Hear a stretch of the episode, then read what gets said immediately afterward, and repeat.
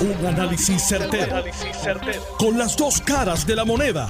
Donde los que saben no tienen miedo a venir. tienen miedo a venir. Esto es el podcast de Análisis 630 con Enrique Quique Cruz. Buenas tardes, mis queridas amigas, amigos.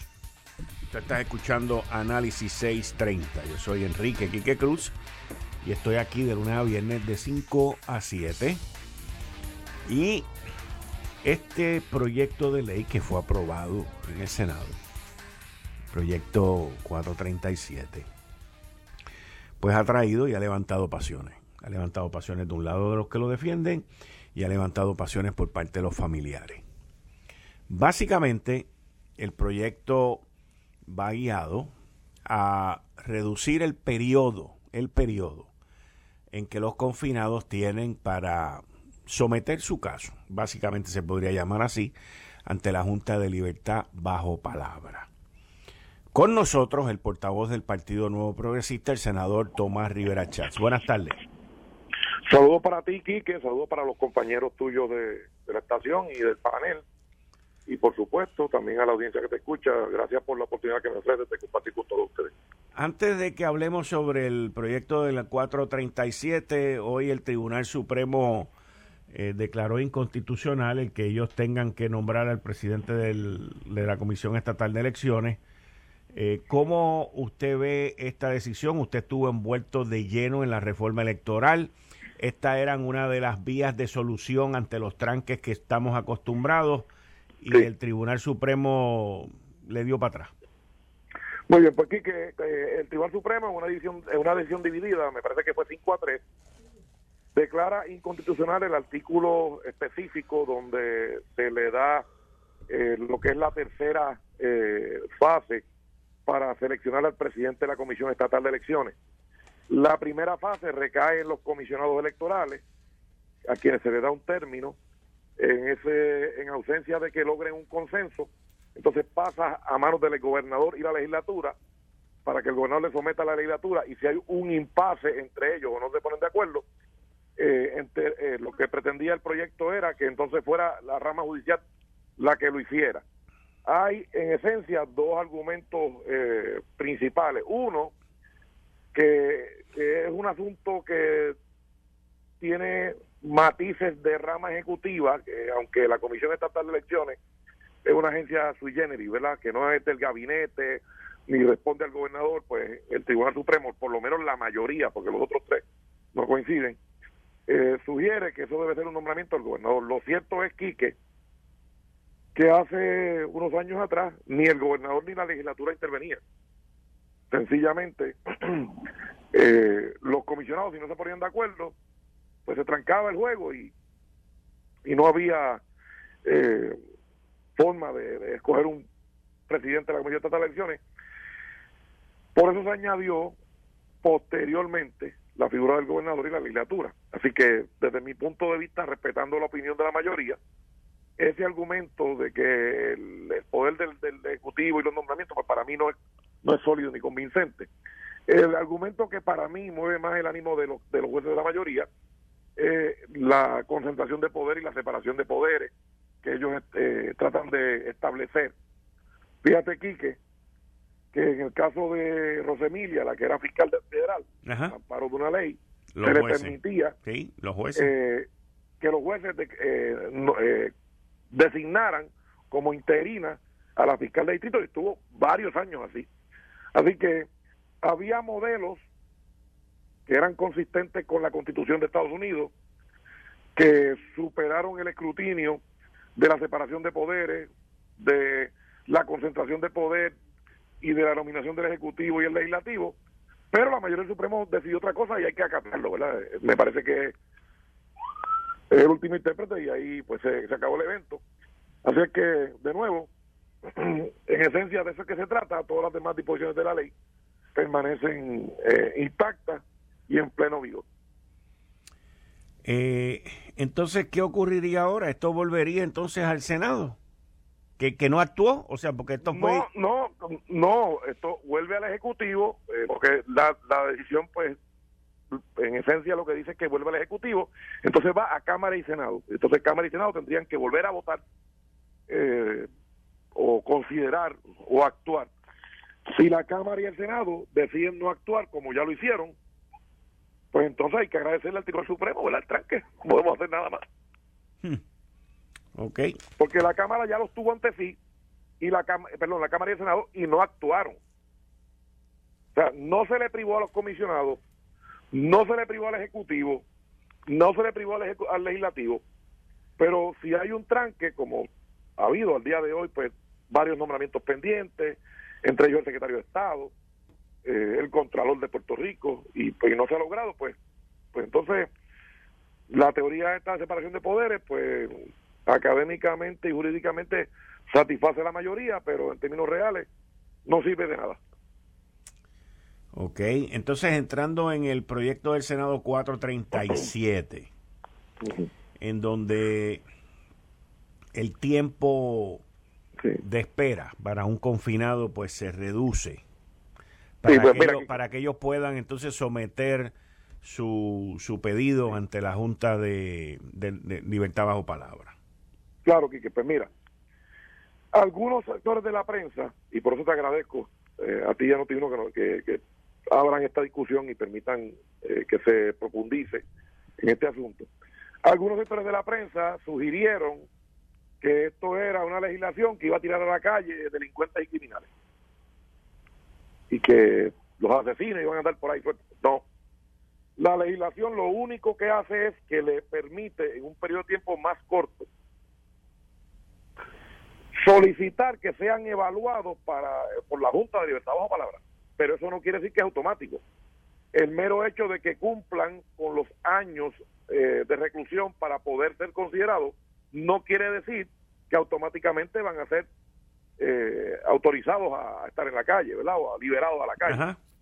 Y eso es fundamental. Y entonces hace unas distinciones entre adultos y convicciones de, de, cadena perpetua, de, sentencias de 99 años más, eh, donde si tiene si es adulto a los 25 años de, haber cumplido, pues podría cualificar, que eso antes se le permitía en segundo grado, eh, además, eh, si es un si es un menor eh, que fue juzgado como adulto por un asesinato, pues lo reduce a 10.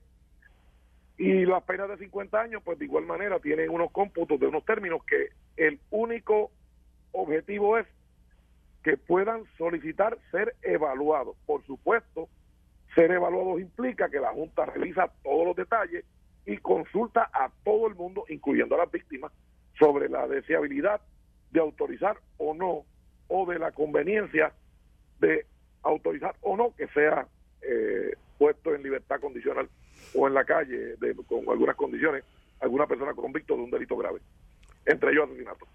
Tiene la... que no es cierto, no es cierto decir, no es correcto decir que se está liberando eh, a los automáticamente a personas convictas. Eso es lo primero. Lo segundo, que es importante, porque escuché escuché a la fiscal Parra, que es una persona a quien yo aprecio y distingo, hacer unos planteamientos, y escuché al, secretario de Justicia también hacer unos planteamientos.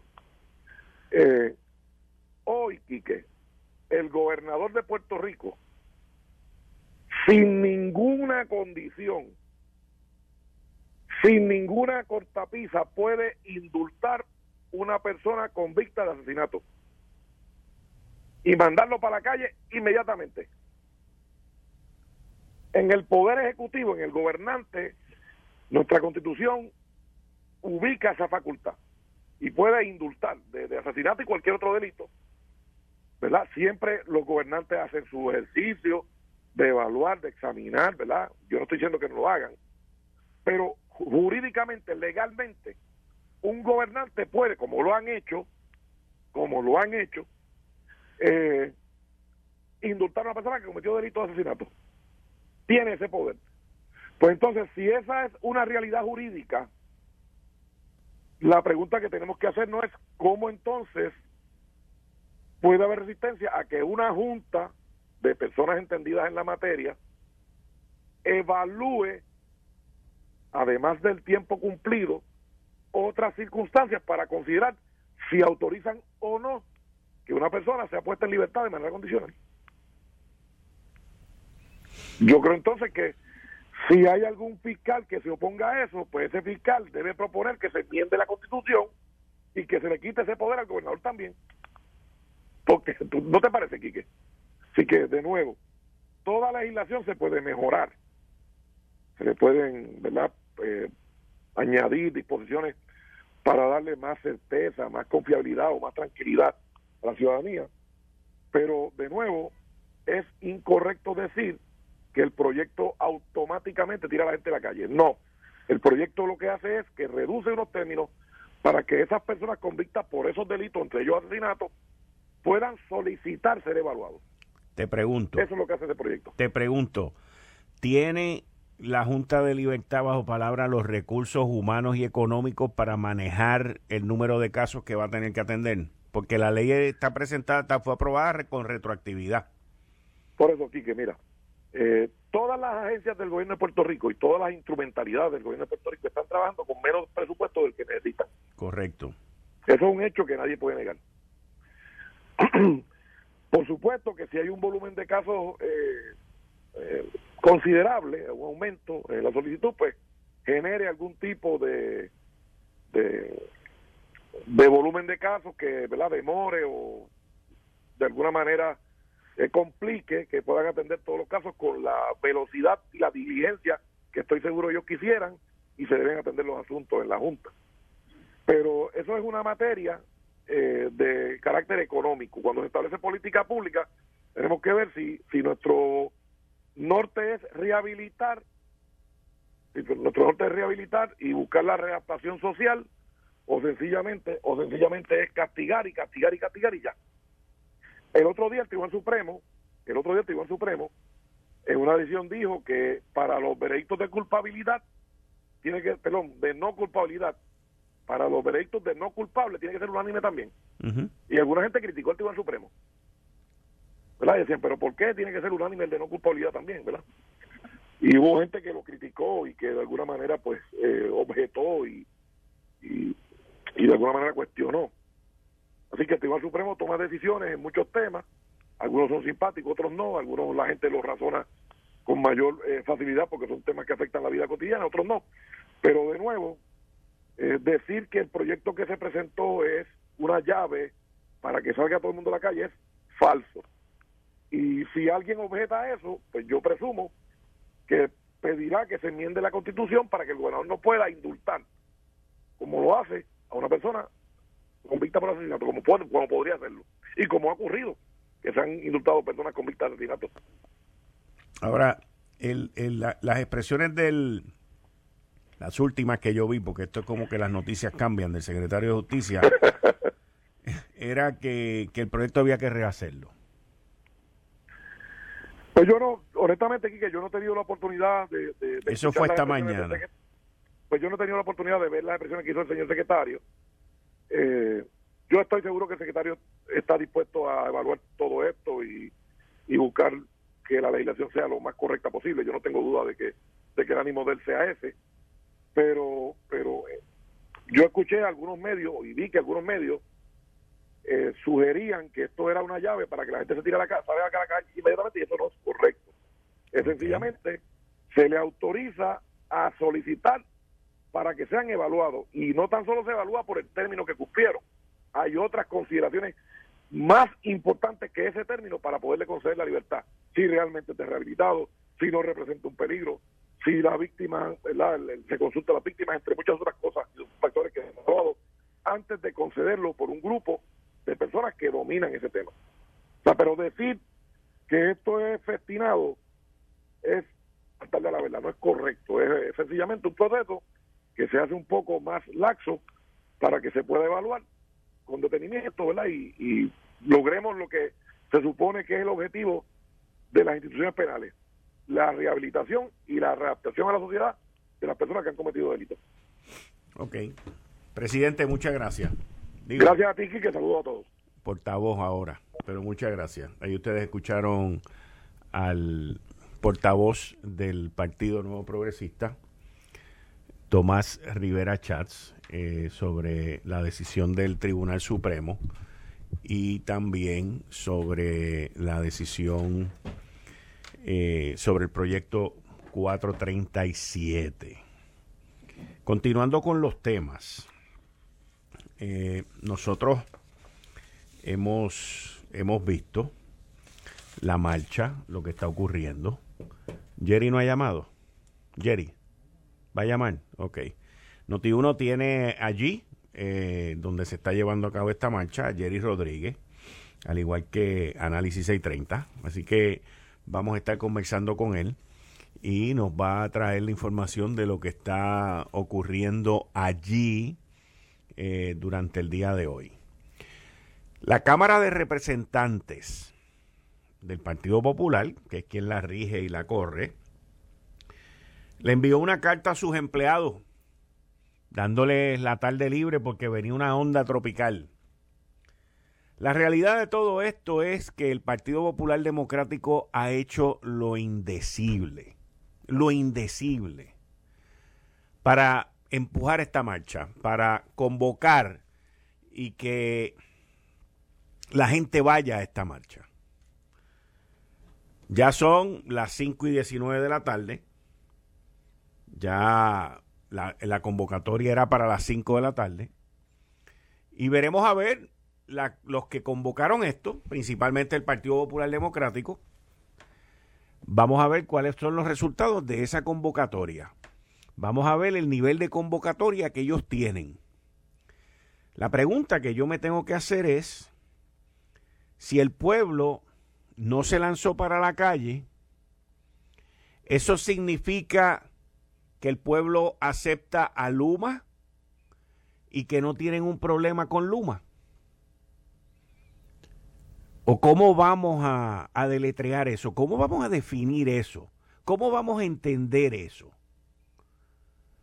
La otra parte es que por las imágenes que hemos visto, pues se ve claramente que hay unos movimientos de izquierda en nuestra isla que son perennes, están ahí todo el tiempo, pues que son los más vocales, son los que tienen las pancartas, son los que tienen los letreritos y son los que forman los revoluciones también de vez en cuando.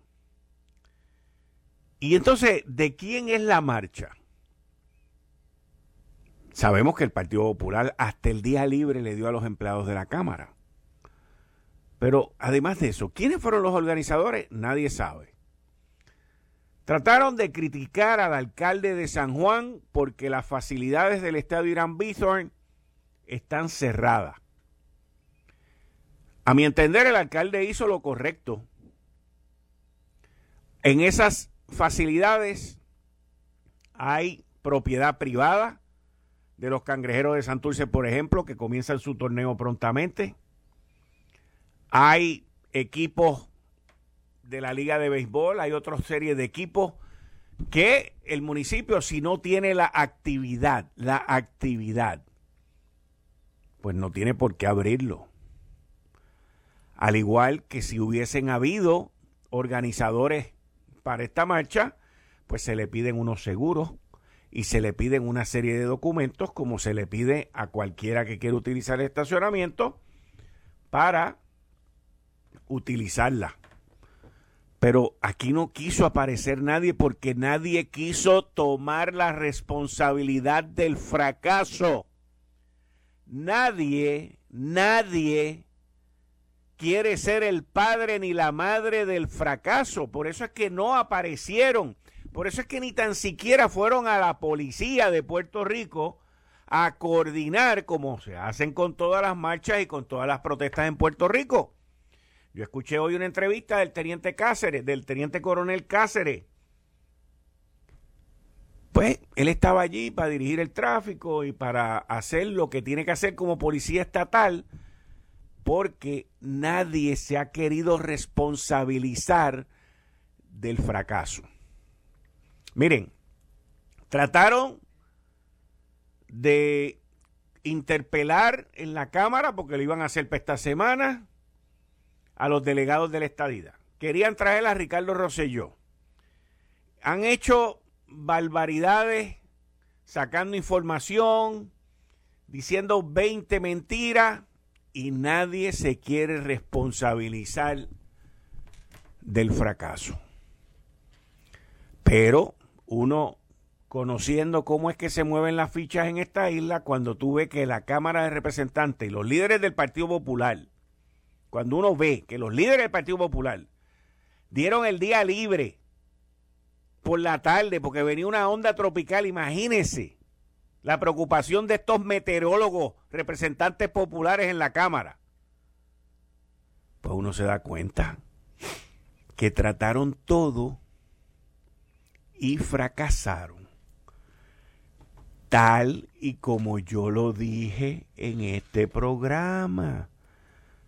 Cuando vinieron con el cuento de la marcha, cuando vinieron con el cuento de interpelar a los representantes.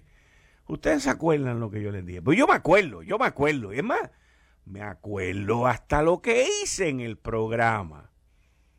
Cuando yo le dije a ustedes que los tambores de ellos eran de papel y que su convocatoria no iba para ningún lado. ¿Se acuerdan? Que yo le dije a ustedes que el que tenía los tambores de verdad era yo. Y yo me quedo con mis tambores porque los de ellos no sirven.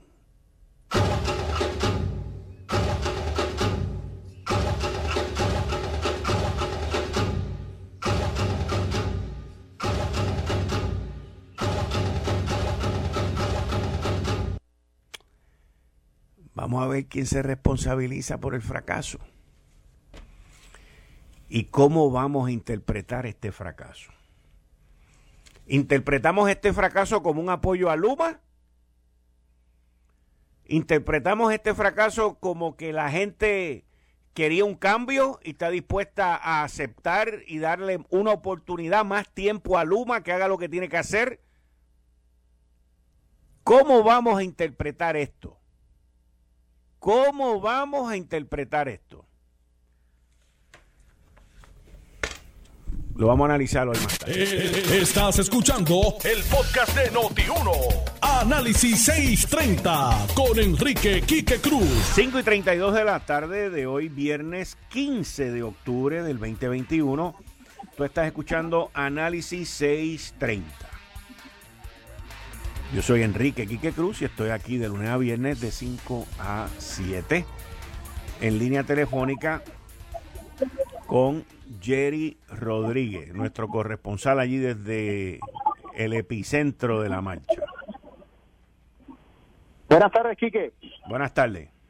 Bueno, estamos exactamente como bien tú dices en la avenida Rupert, estamos aquí en las inmediaciones del estacionamiento del Parque Irán Bithorn en esta manifestación que hasta el momento vemos eh, poca asistencia en comparación con otros eventos verdad que han sido multitudinarios ellos han tenido un reclamo con relación al acceso que le ha negado la policía.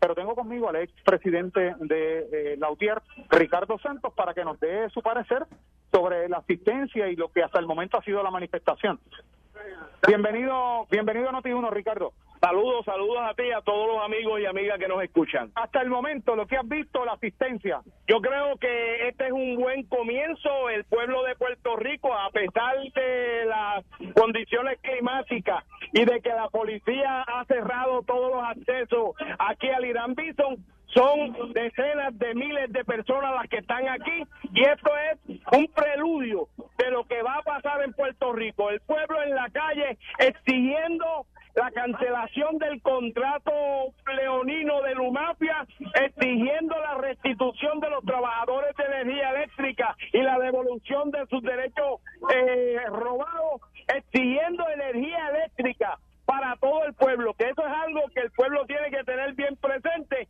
que nosotros estamos frente a una situación donde se le está creando una desigualdad energética, robando la energía al pueblo y hay que tener eso. Ricardo, es inevitable que las personas que han llegado hasta aquí, aquellos que también están viendo los visuales, la transmisión de Noti1 a través de nuestra página de Facebook, y ven que no hay la cantidad de gente que ellos acostumbran ver en las manifestaciones.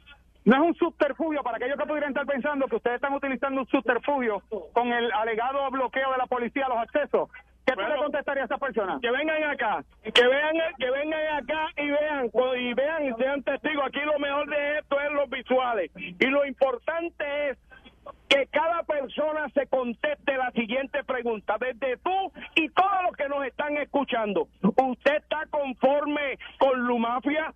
¿Usted está conforme o está recibiendo un mejor servicio que el que usted recibía con la autoridad de energía eléctrica? A nosotros y al pueblo se le engañó. Al pueblo se le dijo que la autoridad no servía. Y ahora lo que la UTIER ha venido denunciando por muchos años, de que en forma deliberada habían abandonado el, el, mantenimiento, ahora ellos lo aceptan. Así que esto está comprobado. El issue aquí es que Luma es una mafia. El issue aquí es que el gobierno, tanto el gobierno PNP como el gobierno popular, engañaron al pueblo para robarse la autoridad de energía eléctrica. Ese es el issue y el pueblo lo comprende. La movilización en la calle la estamos viendo. Ricardo, brevemente, tenemos que regresar a los estudios. Brevemente, cuando culmine esta manifestación, uno, dos y tres, los beneficios que obtuvieron de la misma. Conciencia, conciencia del pueblo. Cada manifestación son miles y miles y miles. Recuerda que nosotros estamos peleando contra todo un imperio, contra toda una maquinaria de publicidad. Y cada actuación, cada acción del pueblo es conciencia. Ese es el triunfo, la conciencia del pueblo en contra de la mafia. ¿Usted está complacido con la asistencia? Definitivamente estoy complacido con que el pueblo siga cobrando conciencia y hoy ya no lo dice la UTIER, ahora lo dicen hasta ellos mismos que los canallas abandonaron el mantenimiento de las plantas y de las líneas de transmisión. Antes eso lo decían los comunistas de la UTIER, ahora lo dicen hasta ellos mismos. Muchas gracias a Ricardo Santos, expresidente de la UTIER, por haber estado con nosotros. Regresamos contigo a los estudios, Quique. Gary, ¿estás ahí? El pelón Jerry, ¿estás ahí? Sí. Sí, estoy aquí, estoy aquí. ¿En dónde tú estás? Yo estoy exactamente a la salida, a la entrada para el Expreso 52, exactamente después del estacionamiento eh, Irán Bison, del Irán Bison. Ok, tú estás donde está el semáforo ese que uno a la derecha, que sale de Plaza Las Américas y de la Rupert, coge a la derecha para montarse en el Expreso de las Américas. Ese es el punto donde estoy. Ok, después de la librería, de la biblioteca electrónica que había allí. Es correcto. Es ok, tú estás allí. ¿Ah? Tú estás estoy aquí. Okay. Sí, estoy aquí en este punto. Te pregunto, visual, tu visual, tu análisis la asistencia. Hay gente, hay gente aglutinada o hay espacio, este. No, eso precisamente te iba a señalar. Esa era la primera observación. Obviamente hemos tenido la oportunidad de, cubrir otras manifestaciones, no hacer referencia únicamente al verano del 2019, otras manifestaciones donde vemos la gente aglutinada. En este momento nosotros podemos visualizar espacios entre las personas. Aquí el que llegue va a haber una manifestación que no es la manifestación multitudinaria a la cual se tenía expectativa, que a través de esa expectativa que nosotros la prensa nos preparamos para darle cobertura. Pero obviamente aquí hay espacio entre el público, este es fácil, este, hay estacionamientos todavía disponibles aquí en, Plaza Las Américas, pudimos observar al nosotros llegar, o sea que en resumen y siendo honesto con lo que estamos viendo aquí, aquí no vemos la marcha tu, multitudinaria, la manifestación multitudinaria donde iba a aglutinar muchas personas, eso no es lo que está sucediendo aquí, Quique. Muy bien. Y, y es cierto, es correcto que la policía bloqueó todos los accesos, o sea, porque a, las 3 de la tarde ahí había tránsito, lo que pasa es que en algún momento tenían que bloquearlo porque tú no puedes permitirle que los carros se metan ahí. Bueno, nosotros eh, al llegar aquí, yo, yo pude llegar aquí exactamente cerca de las 5 de la tarde y todavía había fácil acceso. Habían oficiales que estaban dando tránsito en algunos de los semáforos contiguos a Plaza Las Américas y también acá al Irán Bison, pero nos dejaron pasar nos dejaron pasar. Ellos estaban dando el tránsito. Hasta el momento, esa información no la hemos corroborado. En su momento nos vamos a acercar al capitán José González o, o, al Viceno para que nos, nos diga si en efecto esto ocurrió de esa forma. Ok, ¿y los ánimos? Mira, veo, no veo la, la efervescencia de otras ocasiones donde las personas están bastante animadas. Este, no únicamente los que están al micrófono, sino los otros participantes. No veo la misma efervescencia que hay en otras ocasiones. Muchas gracias, Jerry. Me llama, dame una llamadita más tarde, 6 4 por ahí. Claro que sí, claro que sí. Quedamos aquí pendientes para llevarle a ustedes. Bien. ahí ustedes escucharon a Jerry Rodríguez desde allí desde la avenida Roosevelt en la salida hacia el Expreso de las Américas San Juan Acagua. Como les habíamos prometido, conmigo aquí se encuentra todos los viernes a las 5 y 30 Anthony Maceira, el licenciado Anthony Maceira. Bienvenido, Anthony. Buenas tardes, Quique. Buenas tardes a ti, a los amigos que nos acompañan al estudio, a la fiscal y a todo el público que nos escucha. Y la fiscal Janet Parra, que se ha expresado en distintos medios eh, oponiéndose o eh, criticando ciertas disposiciones del proyecto del Senado 437. Fiscal Janet Parra, bienvenida a Análisis 630. Muchas gracias. Muy buenas tardes a ti, Quique. Buenas tardes, licenciado Maceiri. Y buenas tardes a todos los que te escuchan. Su posición al respecto. Bueno, mi posición, que fue la que establecí ayer mediante mis redes sociales, ¿verdad? Es que eh, en este tipo de proyectos, eh, lo primero es que se debe escuchar a las víctimas de delito. Cuando son proyectos que impactan eh, a estas víctimas, ellas deben ser escuchadas, deben eh, escucharse sus procesos, escuchar sus vivencias y tomarse en cuenta a la hora de tomar decisiones. Por otro lado, eh, no es que yo me oponga a la rehabilitación. La, la, rehabilitación es un mandato constitucional, pero dicha rehabilitación tiene que venir primero antes de usted darle la oportunidad a una persona a que salga a la libre comunidad eh, porque usted le rebaja el, el, término para ir a la Junta de Libertad o Palabra. Primero hay que rehabilitarlos. Cuando esa rehabilitación sea efectiva, entonces podemos hablar no solamente de eso, sino también de modificación de sentencia, disminución de penas, porque ya tenemos personas rehabilitadas. Pero si usted no los rehabilita, esas personas después se convierten en reincidentes y le crean un mayor problema al Estado. Así que no se trata de decir que no creemos en la rehabilitación y que queremos que las personas estén presas eh, hasta que se mueran en la cárcel, eh, el calabozo allí. No, no. Lo que queremos es que se asegure que realmente hay una rehabilitación. Me parece que lo primero que había que hacer era política pública dirigida a rehabilitación y cuando tuviéramos entonces eh, la certeza de que esa política funciona, los estamos rehabilitando, entonces podemos disminuir penas, podemos eh, cambiar eh, disposiciones como la de ir a la Junta de Libertad bajo palabra. Ahora, fiscal, sabemos que el sistema no rehabilita. Eso, eso estamos claros. Así que, por un lado, usted está hablando de que lo primero que deberíamos hacer es rehabilitar, pero sabemos que el sistema no rehabilita. El, el sistema lo que hace es como si fuera un sistema de hace 100 años. Extrae a esa persona fuera de la sociedad y lo encarcela. Lo almacenamos ahí. Lo almacenamos ahí. Le damos de comer, le damos unas necesidades básicas, porque en ocasiones hay problemas con los servicios médicos, hay problemas con la comida, hay problemas con la seguridad, hay trasiego de drogas. Correcto. Y los tenemos ahí encarcelados hasta que se cumpla la pena. Entonces, por otro lado, pues no, el, el Estado no está cumpliendo tampoco con su deber. ¿Usted está de acuerdo con eso? Estoy completamente de acuerdo. Y esa es precisamente mi posición. Vamos a rehabilitarlos. Porque todos nos beneficiamos si cuando esas personas salen de la cárcel son personas productivas. Todos nos beneficiamos de eso. Pero si usted no los rehabilita, pues estamos empezando como de atrás para adelante. Primero le bajamos el número para ir a la Junta de Libertad bajo palabra, los años, y después entonces vemos cómo los rehabilitamos. No me hace sentido. Vamos a rehabilitarlos primero y entonces después hablamos de disminución de penas o de lo que usted quiera. ¿Y por qué esta misma ley, porque aquí en este programa se dan soluciones, y por qué esta misma ley no establece ese proceso? Me explico. Toda persona, con todas las disposiciones que tiene, pero toda la persona que vaya, que cualifique para la Junta de Libertad bajo palabra, tiene que pasar por una escuelita no sé qué tipo de escuela, porque en esa parte yo no conozco, pero tiene que pasar por una escuelita que lo lleve a una reintegración a la sociedad. Y luego que entre en lo de la libertad o, o, que ambos procesos vayan paralelo. ¿Cómo usted ve algo así?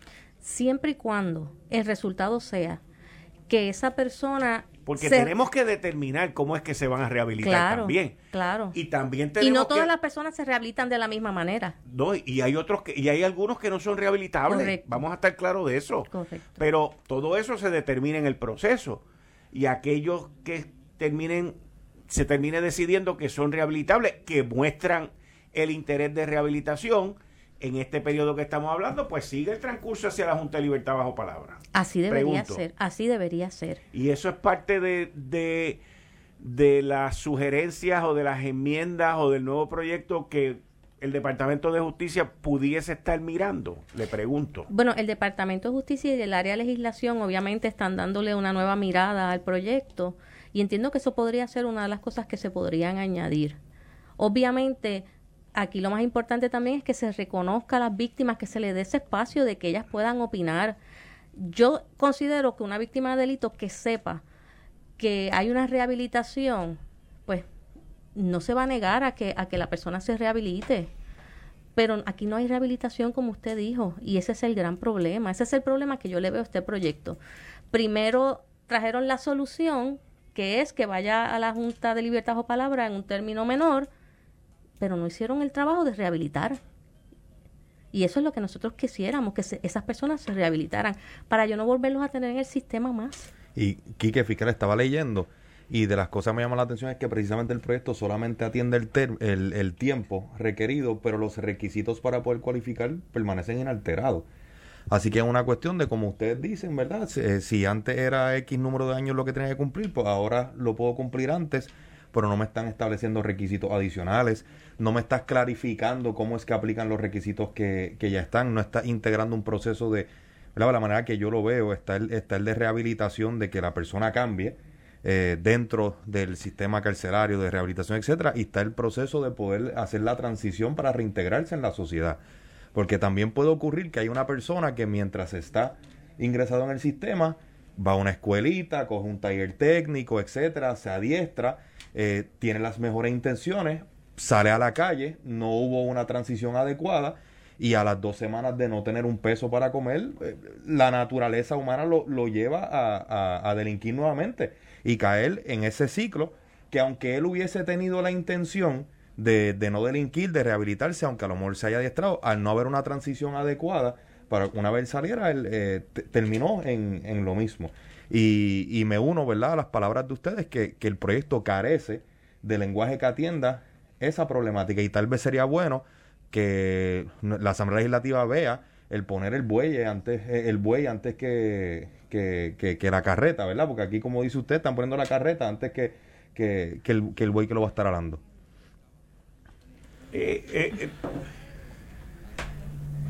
yo, es una cuestión, a mí lo más que me preocupa en todo esto es si la Junta de Libertad bajo palabra tiene los, los recursos humanos y los recursos económicos para manejar este volumen de casos. Yo, con la gente que yo he hablado, ninguno me ha sabido contestar.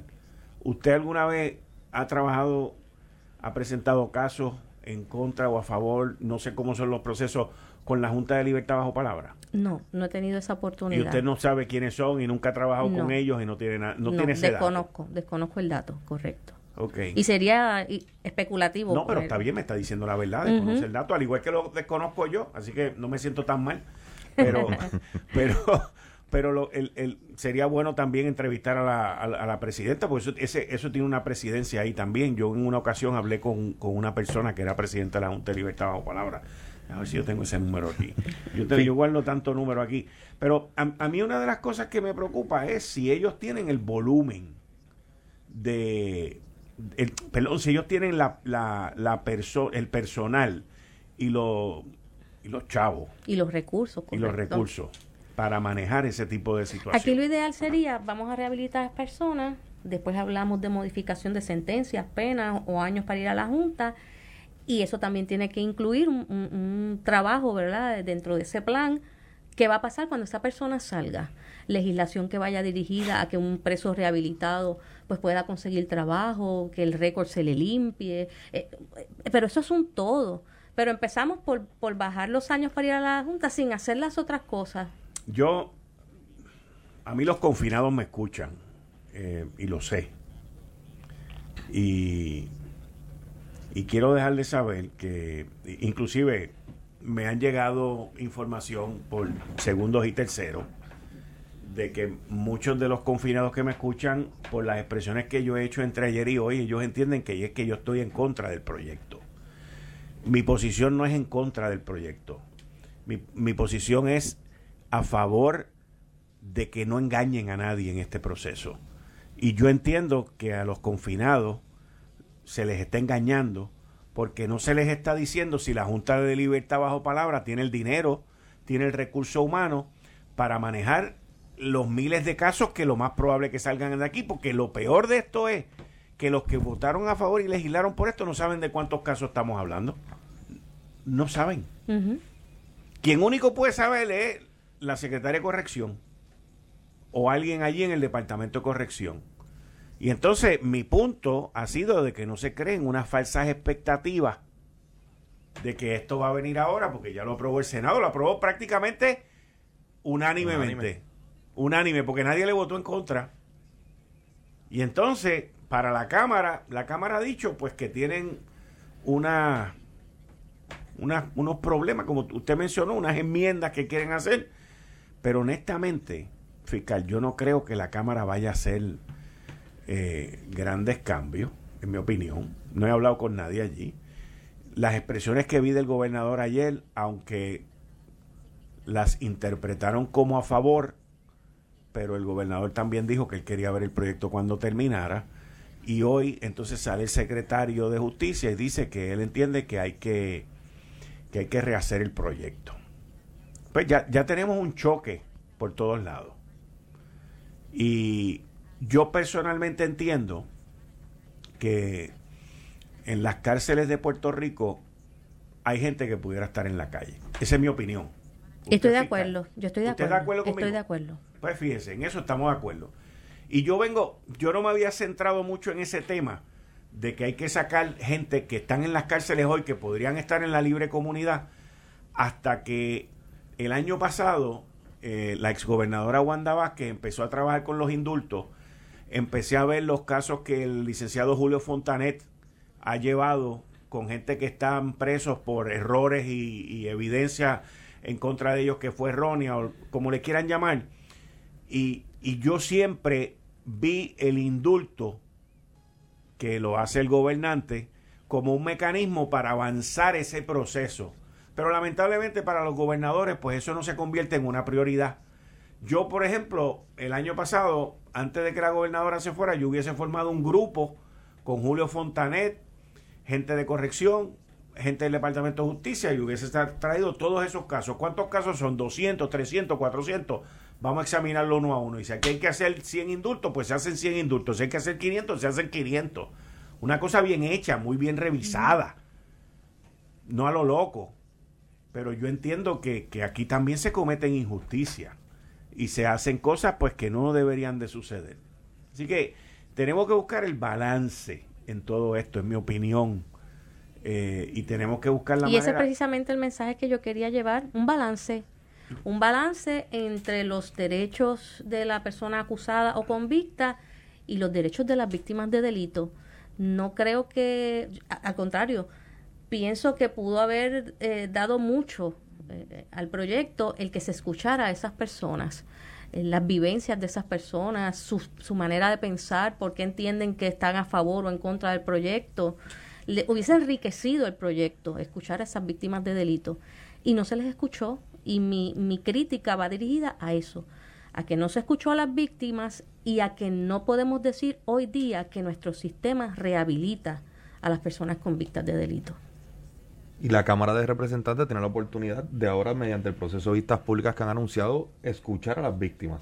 Y a los representantes que escuchan aquí que todos los días, incluyendo hoy, les exhortamos a eso, a que, a que busquen víctimas que, estén dispuestas a brindar su testimonio, a dar su opinión, porque como, como están diciendo aquí, esto se trata de balance, el, balance del interés del Estado de, de, promover la rehabilitación y reintegración de, de estas personas a la sociedad, los derechos ¿verdad? Eh, del confinado, pero no podemos olvidarnos los derechos de, las víctimas, ¿verdad? Que a veces son víctimas directas, pero en el caso de un asesinato tenemos víctimas que aunque el delito no se cometió contra ellos, ¿verdad? Pero el efecto del acto de esa persona que hoy está convicta eh, sigue por toda la vida en eh, afectando el, diario vivir, la, vida, el sentimiento todo de, de esas familiares que dejó.